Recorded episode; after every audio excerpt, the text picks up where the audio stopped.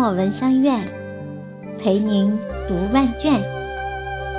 朋友您好，感谢您的光临，我是您的老朋友小梅。今天我们为您分享的是玉国胜老师的最新原创作品《重逢》，希望您能一如既往的喜欢，谢谢。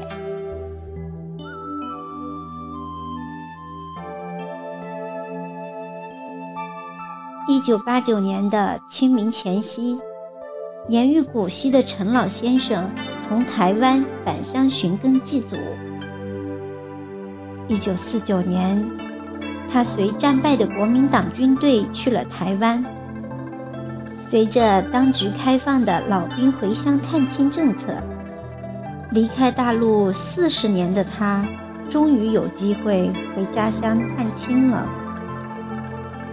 可是，当他回到大陆后，却不是直奔河北原籍，而是先来到位于福建沿海的一个小县城。难道在这里他还有亲人吗？还是有什么重要的事情要办？当地台办的工作人员热情地接待了他。原来。陈老先生想请台办的工作人员帮他一个忙。清明时节，南方的天气多变，时而细雨纷飞，时而艳阳高照。一连下了几天的霏霏细雨，终于停了。在台办李主任和工作人员小吴的陪伴下，陈老先生出发了。虽然已经进入春季，但在寒流的笼罩下，天气还是相当寒冷。尤其是在连日阴雨之后，迎面扑来的寒风穿透厚厚的棉衣，给人带来刺骨的痛，手脚冻得有些麻木。来到山区更加寒冷，在山的背阴处凝结着大片大片的白霜。枯枝和凋零的落叶散落在山坡上，有些掉光了树叶的光秃秃枝干还没有萌出新芽，但在向阳的山坡上，依稀可见几朵嫩黄的迎春花在微风中摇曳着。沿着山间的一条古道，他们缓缓前行。这条古道是由大小不一的石块铺成的。据史书记载，这条古道至少是在唐朝以前就已经有了。古道在久远的年代里作为主要的交通要道，不知经历过多少的负重和踩踏，坚硬的石头已经被磨得溜光溜光。自从有了公墓之后，很少有人走这条古道了。古道的两边长满密密的树木，阳光透过树林，把斑驳的光点洒在山坡上。林间的阴暗和潮湿，使得古老的石板披上一层薄薄的青苔。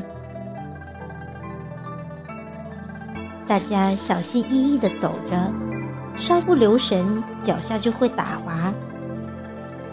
边走边聊，李主任终于了解到陈老先生此行的真正目的。原来，陈老先生在三十年代曾任国军的排长，随军驻扎在这个县城。当年，在中国共产党的领导下，这里的农民运动如火如荼，还成立了一支红军游击队。为了扑灭革命的火种，国民的队伍经常对红军游击队展开围剿。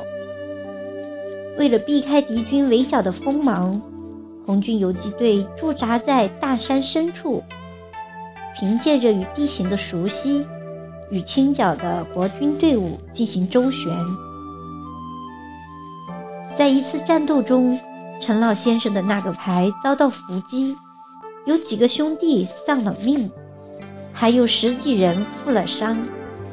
他的一个叔伯兄弟就是在那次的战斗中丧生的。不久之后，陈老先生所在的那支队伍因为调防离开了这里。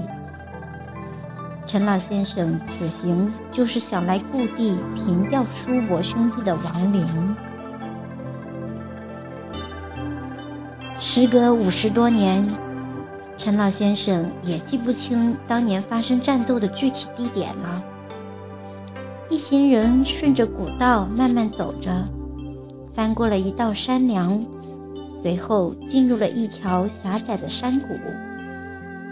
只见谷底有一条水流湍急的小溪，四周巨石林立，山腰上还有几个山洞。这险要的地形一下子唤醒了陈老先生沉睡了半个多世纪的记忆。对了，就是在这里，当时我们遭到了红军游击队的伏击，死伤惨重。陈老先生停下脚步，深深地陷入往事的回忆。李主任和小吴也停了下来，坐在路旁的大石头上休息。陈老先生抬头望望两边高高的山峰，瞧瞧山坡上密密的树林，当年的战斗场面又浮现在眼前。当年弟兄们气喘吁吁地走到这里的时候，大家都快要累瘫了。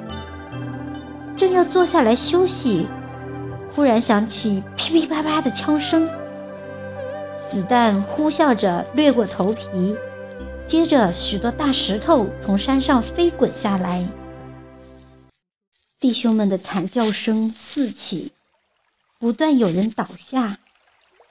面对突如其来的打击，大家顿时慌了神，四下乱跑，寻找藏身之地。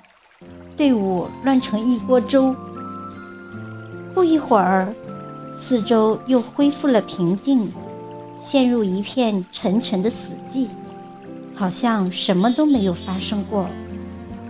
这时，大家才回过神来，耳边只有哗哗的流水声。伴着伤兵的哭嚎声，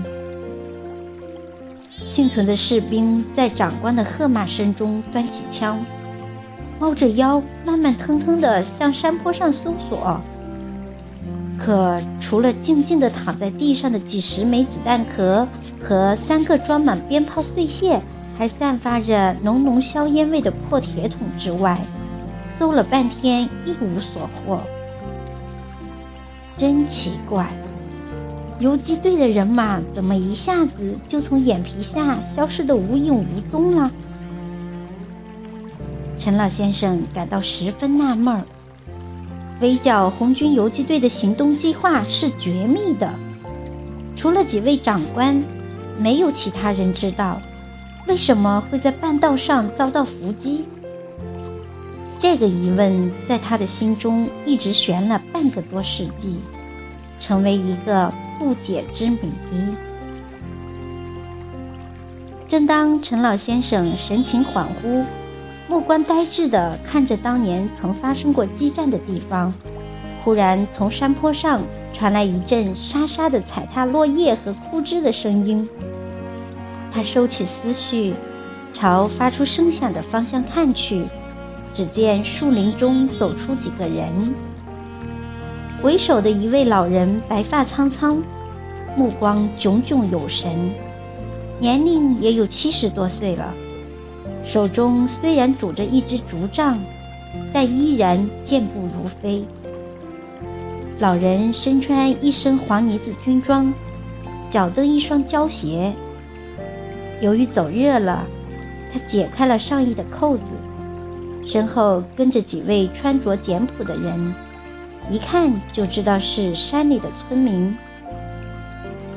李主任惊讶地看着来者，连忙站了起来，热情地打着招呼：“于老，您怎么到这大山里来了？回老家看看。哎，您是哪一位？您是老红军，我见过您。虽然您住在福州，可我从小就听过您的许多传奇故事。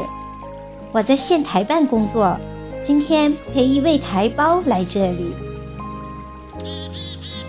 此时，陈老先生和于老注目相视，一种似曾相识的感觉顿时震撼着他们。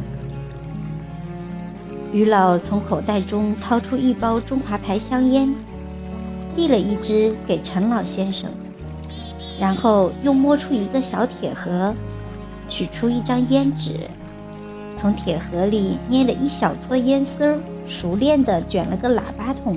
抽了起来。陈老先生见状，不禁愣住了。多么熟悉的动作啊！真像是当年的一个人。他不禁有些疑惑：“您好像是……哈哈，陈长官，你怎么这么健忘啊？好好想一想，我是你的老朋友。”于老爽朗的笑声惊飞了林中的几只鸟儿，分烟的神态，卷烟的动作，洪亮的声音，魁梧的身材，陈老先生的脑海中立即浮现出一个年轻的身影。你是当年的那个伙计？当年的情景，好似回放的电影慢镜头。一幕幕闪现在他们眼前。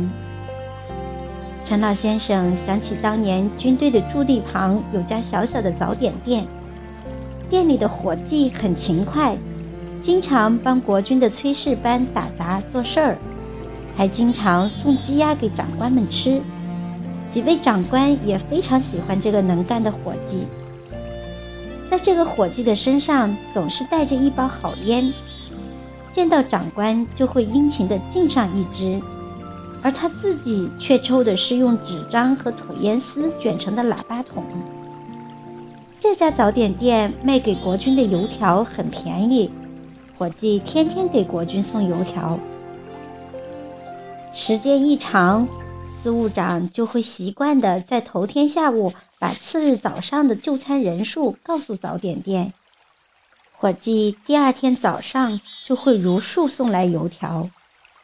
那时陈老先生比这个伙计年龄稍大一点，性格很合得来，无话不谈。见他身强体壮，又有一身好武功，就很想把他拉进国军。可是每次伙计都用各种借口委婉推脱。看来。你那时不是一个普通的伙计。看着眼前的于老这一身穿着，陈老先生终于恍然大悟。难怪我们每次的军事行动都会走漏风声。哈哈，你终于想起来了，当年我为啥和你们打得火热？这其中的原因，你现在明白了吧？于老伸出手说道。好了，过去的事都成为历史了。当年的一切都过去了，不要再放在心上。老朋友，为我们今天的重逢握个手吧。陈老先生紧紧握住于老的手，两双曾经属于敌对阵营的大手，终于握在了一起。我还有一个疑问：当年我们在这里遭到伏击，你们的人是从哪里撤走的？陈老先生掏出一包台湾产的长寿牌香烟，回敬了一支给于老。那次打伏击时，趁你们乱成一团，缴获了几条枪，我们的人就迅速从山洞撤走了。陈老先生疑惑地问道。事后，我们也仔细检查了那些山洞，没有发现通道。难道你们会土遁？这几个山洞可是洞中有洞，能够通到山的另一边。我们的人退进去后，就用大石头把它堵死了，你们怎么会发现？于老揭开了谜底，悬在陈老先生心中半个多世纪的谜团终于破解了。料峭的春寒被这重逢的喜悦冲淡了几分，刺骨的寒风受快乐气氛感染，也温和多了。以往的深深隔阂被缓缓流逝的时光悄悄消融，当年的生死对立随着斗转星移的岁月慢慢淡化。昔日战场上你死我活拼杀的对手，如今谈笑风生，友好握手。历史发生了多么大的变化！几十年的经历，对于历史长河来说，只不过是眨眼瞬间；可对于台海两岸的关系来说，却是跨出了历史性的一大步。太阳在高天上笑了，地上的白霜渐渐消失。扑面而来的和煦春风似乎在说：“严寒已经渐渐远去，桃红柳绿、百花绽放的日子已经不远了。”走，找个地方，我们好好干一杯。于老大声提议：“对，庆贺庆贺咱们老哥俩久别重逢。”陈老先生高兴地附和着，沿着古道向山外走去。大伙边走边聊，欢声笑语在山谷中荡起阵阵回声。